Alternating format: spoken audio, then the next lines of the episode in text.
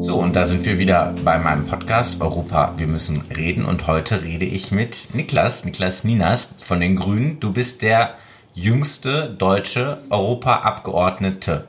Kann man das so sagen? Ja, Männlich. alles, genau, alles genau richtig. Jüngster deutscher, männlicher Abgeordneter, genau, ja. Richtig, genau. Und auch männlicher grüner Jüngster. Also von allen Grünen.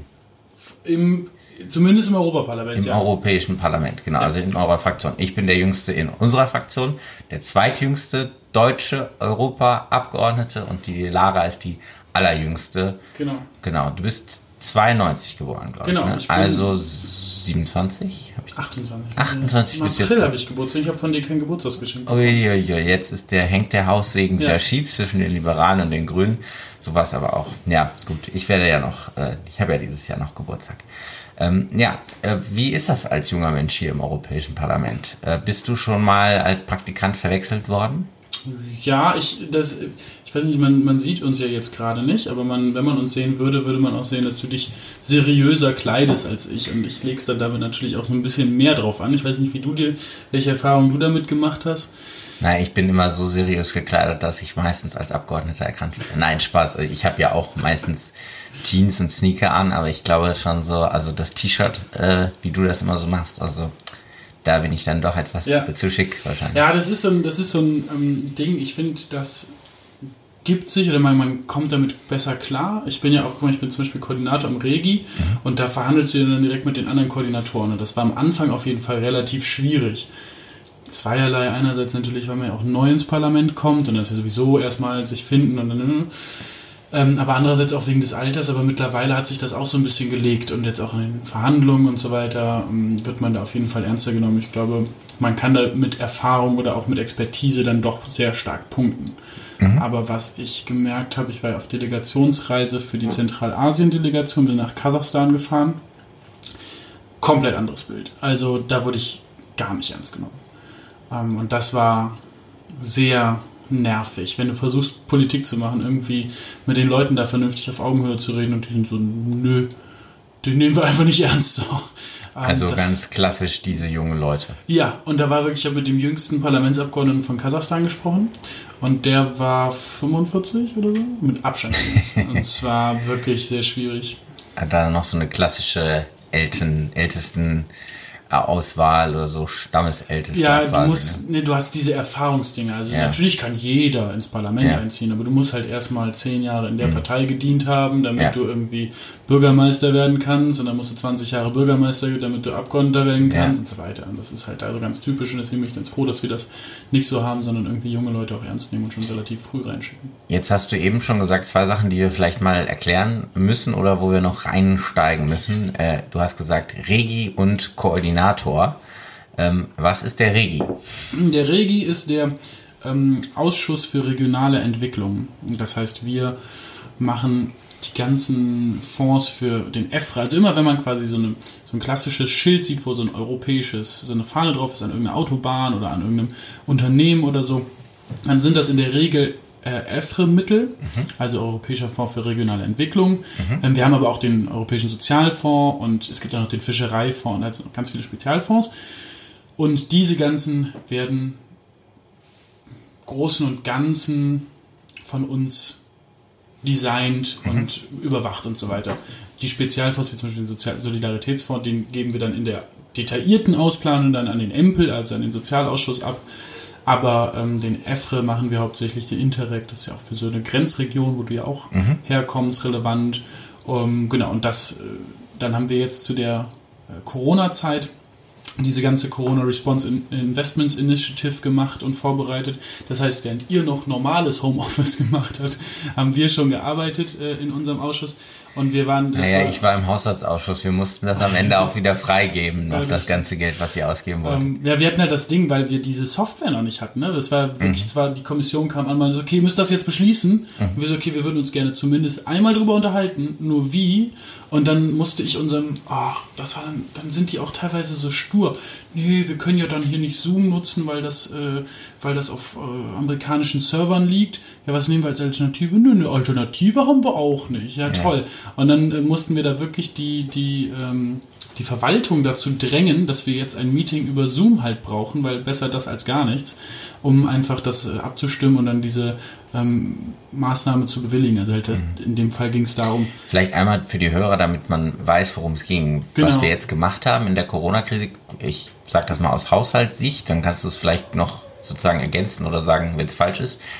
Ähm, wir haben quasi diese ganzen Fonds, die du eben angesprochen hast, diese Kohäsionsfonds heißen die immer, also Mittel, die sozusagen von der EU in die verschiedenen Regionen gehen, um vor Ort das zu unterstützen, die übrigens natürlich auch besonders danach ausgerichtet sind, nach wirtschaftlicher Stärke, also besonders die Länder, die wirtschaftlich schwächer sind, profitieren besonders äh, von diesen Kohäsionsfonds, um sozusagen auch zu helfen, aufzuholen. Auch Regionen, die schwächer sind, profitieren davon besonders. Und wir haben im Prinzip einfach das Geld, was schon, was noch nicht in dem jetzigen siebenjährigen Haushalt ausgegeben war oder verplant war, haben wir quasi freigegeben. Kann man das so sagen, dass die Mitgliedstaaten das relativ frei einsetzen konnten, um ihnen schnell zu helfen? Kann man vielleicht so vereinfacht sagen. Ja, das war CRI und dann haben wir noch CRI Plus gemacht. Also bei CRI war halt die Sache, alles genau, was noch nicht ausgegeben war, konnte man halt, also die haben das schon alle verplant, aber wenn die das halt noch nicht ausgegeben hatten, dann konnten die jetzt quasi die Planung komplett ändern und das so ausgeht, nochmal neu ausgeben. Genau. So, und damit machen, was sie wollen. Ähm, nur das Problem dabei war ja natürlich, dass du halt manche Länder hast, oder halt auch dann in Deutschland halt die Bundesländer, die das halt schon komplett verplant haben und schon gut ausgegeben haben. Wir sind ja fast am Ende dieser mhm. Förderperiode. Und die haben dann gar kein Geld mehr, was mhm. sie dann freigeben konnten, weil ja. dieser Puffer einfach so klein war. Ja. Bei anderen Ländern, die und wir als Parlament wollen natürlich immer, dass die möglichst frühzeitig die Gelder angehen, dass sie es schon ausgeben und so weiter. Und das heißt, wir haben eigentlich die belohnt, mhm. die halt noch viel übrig hatten, die wir eigentlich sonst immer sagen, ihr seid zu langsam, ihr habt das nicht richtig gemacht und so weiter. Mhm. Das war doof, aber es war jetzt erstmal die erste schnelle Maßnahme, deswegen war das richtig, dass wir es gemacht haben. Mit CRI Plus haben wir dann noch alle weiteren Gelder flexibilisiert. Das heißt, du konntest sie dann umschichten also auch schon von dem, was verplant ist, auch nochmal mhm. weiter umschichten. Wenn du jetzt Mittel aus dem F, äh, aus dem F-Rennen in ESF gebracht hast, weil du halt Förderung für, ähm, für die Kitas oder sowas brauchst, dann kannst du es auch machen. Also komplette Das heißt, wir haben, was haben wir damit versucht zu erreichen? Das ist ja auch relativ fast einstimmig hier durchs Parlament gegangen. Ich glaube, das haben alle mit unterstützt, den Mitgliedstaaten einfach möglichst viel Flexibilität zu geben, damit in dieser riesigen Krise, in dieser Wirtschaftskrise man einfach das Geld ausgeben konnte, dass man eben schnell helfen konnte, sozusagen. Genau, genau. Darum ging es bei, bei, bei diesen Punkten. Ähm, vielleicht können wir da gleich auch nochmal später äh, drüber sprechen. Das wurde dann ja auch zum Beispiel sehr kritisiert, was Ungarn, Polen anging. Man gesagt hat, die haben ja jetzt besonders profitiert. Das lag aber einfach nur daran, dass die halt noch nicht so viel verplant hatten tatsächlich oder dass sie noch nicht so fertig waren, wie du eben schon angesprochen hast. Genau, weil die und auch dadurch, mehr Mittel haben. Genau, und dadurch von dieser Flexibilität besonders profitiert haben, kann ja. man so sagen. Haben ja viele gesagt, oh, der Rechtsstaat und so weiter, aber ich glaube... Die Kritik die, da fand ich nicht richtig, weil die ja. Sache ist halt einfach... Ähm, die, es, es hieß so, das wurde so rübergebracht, als würden die jetzt zusätzliches extra Geld kriegen. Ungarn kriegt jetzt nochmal 5 Milliarden mehr. Das ja. stimmt aber so nicht. Die hatten diese 5 Milliarden eh, die haben denen zugestanden sowieso, wegen ja. dieser Planung mit der Kohäsionspolitik, wie wir sie haben und äh, die konnten die dann einfach neu und anders nutzen. Mhm. Und ähm, deswegen war die Kritik unangebracht. Aber natürlich muss man halt, finde ich, und das haben wir halt heute, wurde es ja auch immer im Parlament ähm, häufig angesprochen, diese Konditionalität, also Rechtsstaatlichkeit muss gewahrt sein, um Geld zu bekommen. Das ist wichtig. Das finde ich gilt auch weiterhin. In der Krise brauchten wir oder brauchen wir auch immer noch ein, ein Mittel, genau wie du es gesagt mhm. hast, um schnell zu reagieren und halt flexibel da zu agieren und den Mitgliedstaaten da nicht im Weg zu stehen, sagen wir es mal so. Aber jetzt wird halt gerade diskutiert, auch mit den neuen Maßnahmenpaketen, dass man nochmal so ein 55 Milliarden Paket schnürt, wo man auch wieder diese Flexibilität lässt für die nächsten zwei mhm. Jahre. Und da finde ich, müssen wir jetzt kritischer werden, weil wir halt mhm. sagen müssen, okay, die immanente Krise ist jetzt erstmal ein bisschen überwunden. Ähm, wir sind zwar immer noch in der Krise, aber wir können schon gewisse Konditionalitäten auferlegen, wie zum Beispiel Rechtsstaatlichkeit muss gewahrt werden. Es soll für auch die Regionen sein, die es auch brauchen und nicht, dass man das einfach so rumschifft, wie man möchte und so weiter. Also deswegen wird sich da auch nochmal bestimmt eine Debatte ergeben, jetzt über die Sommerferien, weil wir dieses neue Maßnahmenpaket, das heißt React EU, ähm, auch nochmal anpacken müssen. Aber das heißt, äh, wir haben jetzt so ein bisschen besprochen, was, was, was du quasi politisch oder was wir hier politisch in der Krise gemacht haben äh, mit Blick auf deine Politik. Jetzt hast du eben gesagt, du bist Koordinator oder Koordinator. Koordinator, ich weiß nicht, wir sagen es immer in Englisch, ne? Ja, so. Es klingt irgendwie so ein bisschen, ja, Koordinator, es klingt so ein bisschen, bisschen wie, ich weiß es nicht. Äh, ich glaube, im Bundestag haben sie sind das nicht die Sprecher? Im Bundestag, ja, es ist so ein bisschen, ich glaube, im Bundestag wäre es quasi Sprecher und Obmann. Es gibt ja im Bundestag, ja, stimmt, ja. gibt es ja sozusagen den Obmann, der ist der, der die Arbeit im Ausschuss organisiert und den Sprecher, der fachlich spricht. Und hier muss man eigentlich sagen, der Coordinator ist eigentlich der Obmann, weil der organisiert mhm. mit den anderen den Ablauf und er ist eigentlich auch Sprecher, weil er immer als erster reden darf im Ausschuss. Und das bist du jetzt in diesem Ausschuss. Das heißt, für die Grünen sortierst du so ein bisschen mit, verhandelst mit den anderen Fraktionen über die Tagesordnung und koordinierst halt auch so ein bisschen das Team insgesamt, äh, euer Team da in dem Ausschuss. Ich nicke die ganze Zeit, aber das sieht man gar nicht. Ja. Weil wir im Podcast sind. Also genau. ja, ja. Ich, ich, ich, rufe einfach nur Jahre. Genau. Ja, du kannst mir einfach widersprechen. Das kann er gut. Ja, also das, da haben wir gar kein Problem. Genau. Aber ähm, jetzt vielleicht Kohäsionspolitik oder diese Strukturprogramme, das klingt ja immer alles unglaublich abstrakt und ich glaube, das ist viel auch so, ich meine, wir kennen da alle die Geschichten, irgendwie die Autobahnbrücke, die ins Nichts, ins Nirgendwo. Ich glaube, da, da hat man immer so oft das Gefühl, da wird eigentlich vielleicht von Europa auch viel Geld verschwendet, braucht man das alles so und so weiter und so fort. Ähm, was, wenn du jetzt sagst, du bist, das ist deine, deine Haupt, dein Hauptschwerpunkt deiner Politik, was ist dein Ziel? Also was möchtest du eigentlich in, in dem Bereich vielleicht mal ganz zusammengefasst ein paar Punkte eigentlich erreichen? Ja, also wir haben ja in Europa sehr starke Ungleichheiten, regionale mhm. Ungleichheiten. Ähm, die sich hauptsächlich zwischen Nord und Süd und Ost und West zu erstrecken. Mhm. Und ich glaube, jeder hat so Bilder im Kopf von halt Rumänien. Ländern, genau, die Klar, halt dort zum Beispiel, ne, da ja. sieht man wirklich, wie die Straßen, da müssen halt die Straßen Gut, aber es geht auch nicht nur um Straßen, es geht ja auch um Unternehmen und so weiter. Genau. Die Wertschöpfung ist einfach nicht so hoch. Wir haben ja heute dieses, diese Geschichte aus dem Tran gemacht, wo es halt um Lkw-Fahrer geht, wo die mhm. ganzen osteuropäischen Staaten dagegen waren, mhm. ähm, dass wir die Arbeitszeit Schutzmaßnahmen durchsetzen, die halt bedeuten, ja. du müsstest halt wieder zurück in dein Land fahren oder du ja. meldest dich halt woanders an. Ja. Und das ist halt, ähm, für die osteuropäischen Staaten ist das halt so ein klassischer Arbeitszweig. Wir schicken quasi Arbeitnehmer äh, rüber, die dann günstige ähm, Arbeit machen und dann wiederum Geld auch zurücksenden und, ähm, und so weiter. Und das ist eigentlich ja nicht das Ziel. Eigentlich mhm. ist das Ziel, dass ja auch da irgendwie ähm, eine gewisse Wirtschaftung entsteht. Genau, einfach, dass da mhm. der Wert geschöpft wird und dann auch da die Gesellschaft insgesamt vorankommt. Mhm. Und ich glaube, das oder das zu beheben, diese Ungleichheiten, das ist der Sinn von Kohäsionspolitik. Mhm. Und mein oder der Grund, warum ich Kohäsionspolitik mache, ist, weil ich glaube, mein, mein Ziel ist ein vereintes Europa. Mhm. Und wir kommen nur zu einem vereinten Europa, wenn wir uns gegenseitig auf Augenhöhe begegnen. Und wir können uns nur gegenseitig auf Augenhöhe begegnen, wenn zumindest die regionalen Ungleichheiten ähm, behoben sind. Also ich meine, dass wir halt immer noch in der Gesellschaft Ungleichheiten haben werden, ist, glaube ich, kaum äh, verhinderbar. Dass sie so gering wie möglich sind, sollte auf jeden Fall das Ziel sein. Aber es kann ja nicht sein, dass du halt sagst, oh, Rumänien, da will ich nicht hin, weil da mhm. ist auf jeden Fall die wirtschaftliche Situation auf jeden Fall schlechter. Ja. Und das zu beheben, das ist jetzt so das Ziel von dieser Regionalpolitik oder Kohäsionspolitik. Ich finde, Kohäsionspolitik klingt halt immer so, äh, so doof, weil, weil niemand was damit anfangen kann. Aber letzten Endes geht es darum, Regionen auch attraktiv zu machen. Und dazu mhm. gehört ganz viel Strukturpolitik, also dann halt zum Beispiel die Autobahn oder die, die, äh, die Zugtrasse oder so. Mhm. Ähm, aber es gehört halt eben auch dazu, die Wirtschaft konkret zu fördern. Und ähm, was wir jetzt auch noch viel gemacht haben bei dieser Kohle-Strukturwandelfonds, ähm, wo es halt dann darum geht, den, den Regionen, die halt im Kohlewandel sind, zu helfen, diesen Wandel halt vernünftig hinzubekommen, dass das nicht so wird wie im Ruhrgebiet, wo als die Steinkohle weg war, plötzlich von heute auf morgen werden hier die Laden dicht gemacht und irgendwie die Städte sind halt tot. Ja, aber also da bin ich wirklich, da bin ich jetzt überall voll, voll bei dir irgendwo, aber ähm, also zum Beispiel wir müssen auch an den Binnenmarkt denken. Ja, also wenn, wenn wir zum Beispiel, wir wollen ja auch handeln mit, mit genau den Ländern.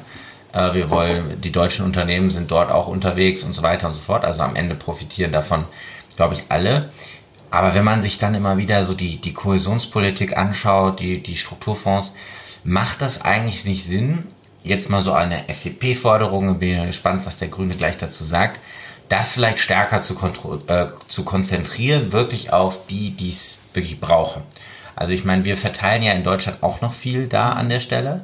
Ich sag mal, auch in Nordrhein-Westfalen wird da viel verteilt, aber wir machen da riesige Programme, äh, Antragsverfahren und so weiter und so fort.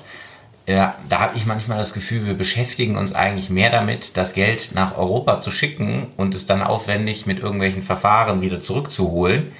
Äh, und denken mir dann einfach, sollen wir das nicht vielleicht einfach ein Stück weit weglassen oder stärker konzentrieren auf, auf das, was wir wirklich brauchen und vielleicht dann insgesamt äh, das Geld stärker in Zukunftsbereiche geben, ohne jetzt zum Beispiel in Rumänien oder in äh, Südspanien weniger an, an Kohäsionsmitteln mhm. zu schaffen. Weil eigentlich so die richtig großen Erfolge haben wir damit auch nicht so richtig erzielt in letzter Zeit, oder? Wie siehst du das? Nö, das sehe ich ein bisschen anders. Also einerseits, ja, natürlich könnten wir das so machen, dass wir einfach sagen, okay, die, die die Hilfe brauchen, also quasi wir haben, wir haben aktuell drei Kategorien. Einmal halt die entwickelten Regionen, die Transitional Regions und dann die unterentwickelten Regionen. Ähm, und ähm, wir können halt sagen, okay, die Entwickelten kriegen jetzt gar nichts mehr, die mhm. ähm, Transitional ein bisschen was und der Hauptfokus liegt auf den, ja. Ähm, auf den Developing Regions. Aber du weißt selbst, wie es in der Politik, du hast halt dann quasi, also ganz Westdeutschland würde halt keinen Cent mehr mhm. von der EU dafür kriegen, müssten aber natürlich bezahlen. Mhm. Und das war bisher immer die Logik von der Kohäsionspolitik, zu sagen, jeder kriegt, kriegt noch was raus, damit du halt auch siehst, warum du was mhm. reinzahlst. Natürlich, dieses Nettozahlerprinzip wirst du damit nicht erfüllen können. Mhm. Wir wissen auch, was halt der Wert, der nicht materielle Wert, den du halt nicht auf dem Papier oder auf dem mm. Euro ausdrücken kannst, ist von Europa und von, von Kohäsionspolitik, ne, wie du es gerade gesagt hast, mit dem ja. Binnenmarkt. Ähm, das könnte man schon machen, das musst du halt nur politisch durchkriegen. Und bisher hat sich das nicht so bewährt und deswegen sind wir halt an dem Standpunkt, dass wir halt sagen, ähm, wir wollen, dass halt jede Region schon noch profitiert und dass Baden-Württemberg auch noch Geld kriegt, obwohl die halt kriegen halt wenig Geld mhm. raus und die zahlen sehr viel ein, aber die sollen halt schon auch sehen, das sind europäische Mittel, die hier ankommen. Und zum Beispiel auch für Interreg, das ist halt auch so eins mhm. von diesen Kohäsionspolitiken. Ähm, da machen die sehr viel mit Frankreich zusammen und das ist auch ganz schick so. Mhm. Ähm, also, Hat das was damit zu tun, dass du dich da so engagierst und auch in dem Ausschuss äh, bist, weil du aus Ostdeutschland kommst, aus Mecklenburg-Vorpommern? Ähm, Du bist, glaube ich, du bist der Abgeordnete für Mecklenburg-Vorpommern. Genau, ich bin der Abgeordnete für Mecklenburg-Vorpommern. Ich bin ja tatsächlich geboren und oder ich bin geboren in Mahlen, dann irgendwie in Hamburg, aber das war so eine sehr bewegte Kindheit. Ähm, jedenfalls aufgewachsen bin ich in Aachen, also auch in, mhm. in Nordrhein-Westfalen. Also bist du fast mein Abgeordneter. Ähm, naja, ich glaube eher der Daniel Freund. Dann, oder? das stimmt. Nein, nein, aber ähm, äh, genau, also für mich war natürlich dieser Wechsel mhm. von ähm, von Westdeutschland nach Ostdeutschland sehr bedeutend und halt sehr prägend. Mhm. Und zwar einfach deshalb, weil ich diese Diskussion mitgenommen habe von Familie, von Freunden und ich denke, nehme an, dass es in deinem Sozialisierungshintergrund auch ähnlich ist, so in Westdeutschland, ähm, dass du halt so denkst, ja, okay, wir, wir zahlen diesen Soli, ist ja auch so eine mhm. starke Forderung von der FDP, den abzuschaffen, ähm, weil wir haben den ja jetzt lang genug gezahlt und jetzt irgendwie, ne, das ist auch Kohäsionspolitik und jetzt haben wir den Osten so weit aufgebaut, dass da alles tutti ist und das braucht man eigentlich nicht mehr. Und dann mit der Erwartung bin ich irgendwie auch hingefahren, dahin gezogen und dann gehst du halt durch Rostock, durch die Innenstadt und denkst, ach, was ist das schön, was wird das hier schön mit den Soli-Mitteln alles aufgebaut. Dann gehst du nach Warnemünde und eine schöne Promenade und hast genau diese mhm. Vorstellung. Diese ganzen Touristenorte, guck, gehst du rein, denkst, jawohl. Und dann gehst du in Rostock in eine Nebenstraße und siehst mitten in der Innenstadt ein komplett zerfallenes Haus, das einfach vor sich hin weiter zerfällt. Und ich wohne ähm, mitten, also jetzt noch ein anderer, anderes Beispiel, ich wohne mitten in der Innenstadt auch ähm, und ich gucke auf ein Haus, das einfach leer steht, weil das mhm. einfach seit Jahren, also seit der Wende nicht mehr renoviert wurde oder sonst was. Und diese Orte, das ist ja Rostock noch eine sehr gut gelegene mhm. Situation, ähm, wenn du, sage ich mal, tiefer in entlegene Regionen im Osten kommst, siehst du, dass wir noch lange nicht fertig sind, den ganzen Schaden, den das mhm. DDR-Regime angerichtet hat, ja. wirtschaftlich gesprochen und strukturell gesprochen, noch lange nicht behoben haben. Und das ist jetzt noch gut gesprochen, weil Ostdeutschland hat es noch im Vergleich zu den anderen äh, Staaten, die ja äh, hinter dem eisernen Vorhang waren, noch relativ gut, weil sie haben halt den starken Bruder Westdeutschland quasi gehabt, der viel Geld reinstecken konnte. Und das hatten die anderen Länder alle nicht. Und da ist jetzt Europa wichtig, da zu helfen. Nur wenn wir als Deutschland da schon innerhalb von äh, 30 Jahren Einheit nicht hinbekommen haben, mm. Wie soll das in wie, Europa funktionieren? Wie soll, das, wie soll das funktionieren, wenn die anderen gerade mal 20 Jahre hatten und das noch nicht mal ein Staat war, sondern halt mhm. einen Staatenverbund? Und deswegen ist es, glaube ich, wichtig, dass wir da rein investieren, aber es wo ich dir recht gebe, das hattest du eben angesprochen, das wollte ich auch nochmal sagen, ist natürlich, wir müssen gucken, dass das auch irgendwie unbürokratischer sinnvoll, wird. Unbürokratischer, sinnvoller ist, dass wir nicht in Bullshit investieren. Mhm. Daniel äh, Freund hat jetzt auch eine Tour gemacht, der guckt da auch also auf die Rechtsstaatlichkeitsgeschichte. Mhm. Ähm, der hat eine Tour gemacht und hat sich halt so sinnlose Projekte angeguckt, wie irgendwie ein Fußballstadion, für, also ein ja. Erstliga-Fußballstadion in einem 2000-Seelendorf. Also mhm. Und da merkst du Mit auch, europäischen Mitteln finanziert. Nicht komplett, aber, aber natürlich viel. gefördert, mhm. genau. Und das, der, der Sinn dahinter ist, dass die Bauwirtschaft, dass der, der Typ, der das gebaut hat, irgendwie ein Freu ist von Babisch, ja. ähm, der zufällig euer, also auch ein liberaler ähm, Typ ist, der da irgendwie seine Leute mitschmiert. Das macht, machen die in Ungarn genauso, das machen sie in Polen genauso ähm, und in Rumänien haben sie es auch lange Zeit so gemacht. Das ist natürlich wahnsinnig problematisch und ich glaube, das ist so unsere Aufgabe zu schauen, wie können wir dafür sorgen, weil wir können nicht sagen, ihr kriegt kein Geld mehr, weil euer Regierungschef ein Arschloch ist. Mhm. Das würde einfach die Falschen treffen. Und wir, wir sind auch bei nur einem Prozent Korruption insgesamt. Das ist jetzt natürlich wenig in der Summe, wenn du halt anguckst, was es an absoluten Zahlen bedeutet. Bei 300 Milliarden ist es, ne, ist trotzdem ein, ein Haufen Geld, der, dafür, der da halt in, in, die Taschen, in die falschen Taschen wandert. Und da müssen wir, glaube ich, gucken, wie können wir quasi die Kohäsionspolitik so gut machen, dass sie den Leuten hilft, dass sie mhm. nicht noch erst durch die Taschen anderer wandert, sondern dass wirklich die Leute vor Ort entscheiden können, das brauchen wir hier. Und das hat sich halt auch in der Vergangenheit immer als relativ erfolgreich herausgestellt. Wie bist du zur Politik gekommen? Warum bist du jetzt im Europäischen Parlament? Wie war da so der Weg? Weil ich, ich weiß, diese Frage ist immer blöd, ja. Ich, ich finde die auch, immer auch schon tausendmal beantwortet. Ja, ist immer so ein bisschen, ne? Ähm, hast du da so, also du kannst noch mal die andere Geschichte. Man legt sich da, man hat da ja fast schon so ein, man erzählt das so. Ähm, aber wie, wie, wie bist du zur Politik gekommen? Ähm, Interesse halt einfach. Mhm. Also es ist halt so die Sache. Also ähm, ist das so bei den Grünen? Ist das so über grüne Jugend? Bist du so ein grüne Jugendkandidat oder musste da noch auf musste noch einer aus dem Osten auf die Liste oder wie, wie funktioniert das bei euch? Ein bisschen anders, glaube ich, als bei euch. Wir machen ja die Liste, ähm, wir wählen die Liste, ja.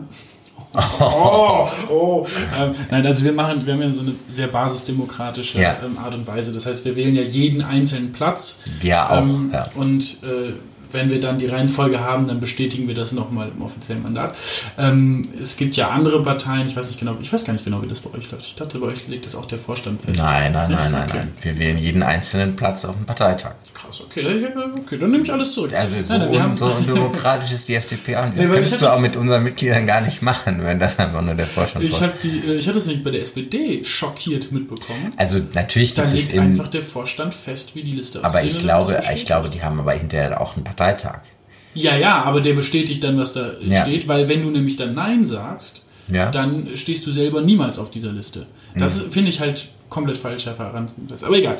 Ähm, wir machen das so, dass wir, wie gesagt, jeden einzelnen Platz wählen. Und ich persönlich bin halt einfach, ich habe angefangen, dass ich einfach Lust hatte, Politik zu machen, dass ich bei der Grünen Jugend gelandet bin, ähm, weil ich halt, ich, ich war auch mal bei den ähm, Sozialdemokraten und habe mir das mal angeguckt, aber als die da anfingen mit, mit wie toll die Kohlekraft ist und ne, Ruhrgebiet ähm, wurden wahnsinnig viele Steinkohlekumpel gefördert, mhm. finanziell, obwohl man wusste, die Steinkohle hat ein Ablaufdatum mhm. und, wir, und dann wurden vom Staat die gefördert, wo ich halt noch sage, okay, wenn wir jetzt den Leuten noch helfen, okay, keine Generation 50 plus noch bis zur mhm. Rente, alles cool, gar keine Frage.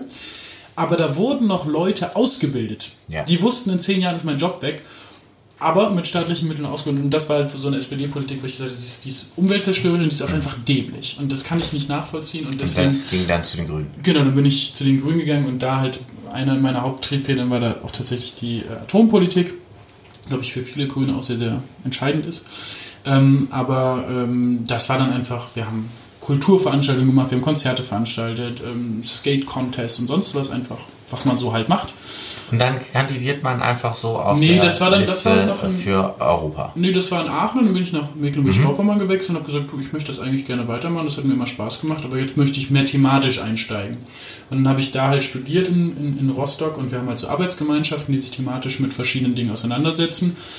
Und da kannst du dann auf Landesebene dich beteiligen und dann kannst du delegiert werden auf die Bundesebene. Und da wurde ich dann für die Themen Außen, also für äh, Frieden und Internationales und für, ah nee, nicht für Frieden, für, für, für globale Gerechtigkeit, also Entwicklungspolitik und für, ähm, für Europa halt delegiert mhm. und bin dann halt immer hin. Und das ist halt super, wenn du Europarecht studierst und dann zu so einer Veranstaltung kommst, wo aus ganz Deutschland so 30, 40 Leute zusammenkommen, die Europaabgeordnete, Europarechtler, Professoren, Dozenten, alle Leute, die irgendwas mit Europarecht zu tun haben, also eine, eine Goldgrube mhm. für, für, deinen, für deinen Wissensstand.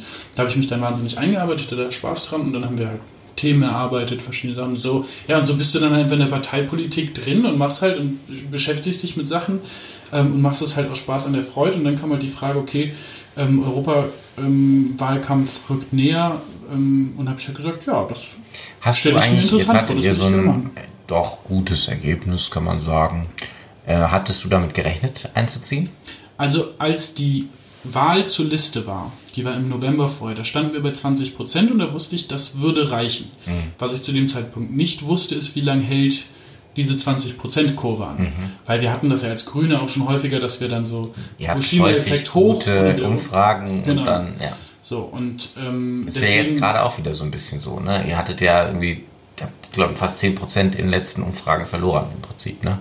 Ja, wir, ja während also der Corona-Zeit haben wir natürlich, ja. also wir, das halte ich aber auch für ganz normal, dass natürlich dann auf die Regierung geschaut wird mhm. und man kann auch unserer Regierung als in der Sofortnahmemaßnahme kann ich denen relativ wenig vorwerfen, weil mit den Informationen, die du hast, was zu machen, finde ich auch sehr schwierig. Mhm. Ähm, genau, das waren einfach die Ergebnisse für die sehr, sehr gut und da haben wir dann, glaube ich, 10 Prozentpunkte verloren, aber das hat sich jetzt mittlerweile alles wieder relativiert. Wir sind wieder stabil bei 20 Prozent. Ähm, insofern. Aber das heißt, du dachtest schon, oh, das könnte klappen. Genau, mit der, mit der Intention bin ich reingegangen. Ich habe gedacht, das ist hier ein Kämpferposten und mhm. ich werde mich hier noch durchsetzen. Ich wurde halt auch, auch glaube ich, übrigens wegen des Alters wieder in Mecklenburg-Vorpommern selber gar nicht ernst genommen. Mhm. Ich hatte Kandidaten, wo ich mir das angeguckt habe, zum Beispiel SPD-Kandidatin war Platz 19. Sie war sogar noch hinter mir, ich ja. war Platz 18, sie war Platz 19 und die SPD stand schlechter in den Umfragen da als wir. Ja. Ich hatte einen CDU-Kandidaten, der beim letzten Mal, die haben ja Landeslisten, ja. auf Platz 1 war und da ist der ganz haarscharf reingekommen, aber da gab es die AfD bei uns ja. nicht. Und jetzt hat ja die AfD bei uns irgendwie 12, 15, 20 Prozent. Also war auch klar, dass der nicht reinkommt. Also, also und, und ich stand dann aber, genau, bei der Presse war ich so, ja, wollen Sie nicht mit mir reden? Ich bin schließlich der aussichtsreichste ja. Kandidat hier von ja. den dreien. Die so, nee, die beiden anderen sind ja schon Abgeordnete. Ja, das fand ich auch irgendwie. Und die sind jetzt wieder da. Beide raus, ne? Beide da. Also das heißt, du bist jetzt der Einzige. Bin der einzige Abgeordnete in Mecklenburg-Vorpommern. Ein grüner Abgeordneter, der einzige aus Mecklenburg-Vorpommern. Und wir, haben, wir sind nicht mal im Landtag vertreten. Ja. Äh, Niklas, was war das Krasseste, was du bisher im Europäischen Parlament, das Coolste, das Skurrilste, was irgendwie so anekdotemäßig, und jetzt erzähl bitte nicht, äh, dass du versucht hast, mit mir Squash zu spielen im Squashfeld, ähm, was nicht geklappt hat, weil ihr es nicht angemeldet habt. Schöne, schöne Anekdote, vor allem, weil das auch so der einzige Termin war, wo wirklich mal was, wo das besetzt war. Das ist ja sonst ja. immer frei. Naja, nee, ähm, eine Anekdote. Ich weiß nicht, was mich halt, was ich halt krass fand, was ich, was eigentlich auch in einer gewissen Weise logisch ist, oder ich jetzt gar nicht so realisiert hatte, ist halt, ähm, wie viel sehr konkreten Einfluss man sehr schnell hat. Ne, also quasi so im Wahlkampf halt noch diese Situation, die ich gerade geschildert habe, wirst halt gar nicht ernst genommen. Ähm, zwei Tage später bist du gewählt und plötzlich kannst du halt in konkreten Verhandlungen sagen, das und das Thema ist mir wichtig, mhm. das kommt drauf. So als Beispiel, wir haben jetzt den JTF verhandelt, diesen Strukturfonds für Kohleregion, da habe ich gesagt, Kultur und Bildung müssen da rein. Die haben sich im Ruhrgebiet wahnsinnig bewährt als Hilfe. Mhm. Was kann, wie können wir die Wirtschaft wandeln? mit einer Kreativwirtschaft, aber eben auch mit Bildungsprojekten. Das muss hier unbedingt rein, das müssen wir mit fördern.